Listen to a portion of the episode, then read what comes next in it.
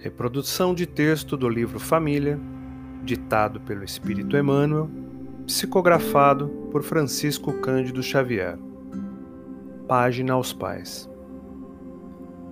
Por maiores sejam os compromissos que te prendam a obrigações dilatadas, na esfera dos negócios ou na vida social, consagrarás à família as atenções necessárias. Lembrar-te-ás de que o lar é tão somente o refúgio que o arquiteto te planeou, baseando estudos e cálculos nos recursos do solo. Encontrarás nele o templo de corações em que as leis de Deus te situam transitoriamente o espírito, a fim de que aprendas as ciências da alma no intervalo doméstico. Honrarás teu pai e tua mãe. Proclama a Escritura e dai, se subentende, que precisamos também dignificar nossos filhos.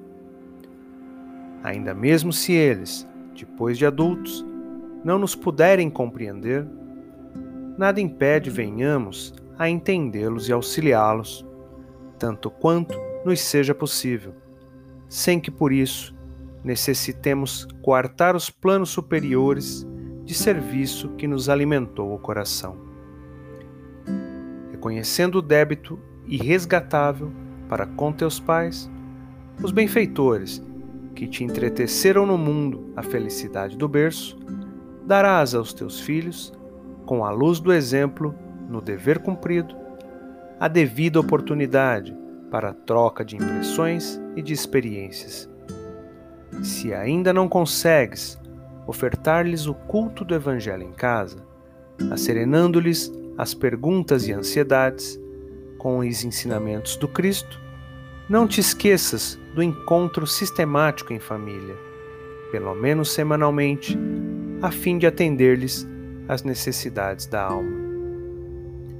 Detente a registrar-lhes as indagações infanto-juvenis. Louva-lhes os projetos edificantes e estimula-lhes o ânimo à prática do bem. Não abandones teus filhos à onda perigosa das paixões insofreadas, sobre o pretexto de garantir-lhes personalidade e emancipação. Ajuda-os e habilita-os espiritualmente para a vida de hoje e de amanhã. Sobretudo, não adies o momento de falar-lhes e ouvi-los, pois a hora da tormenta de provações na viagem da terra se abate mais dia menos dia sobre a fonte de cada um, por teste de resistência moral na obra de melhoria, resgate e aprimoramento que nos achamos empenhados. Persevera no aviso e na instrução, no carinho e na advertência, enquanto o ensejo te favorece, porquanto muito dificilmente conseguimos escutar-nos uns aos outros por ocasião de tumulto ou tempestade.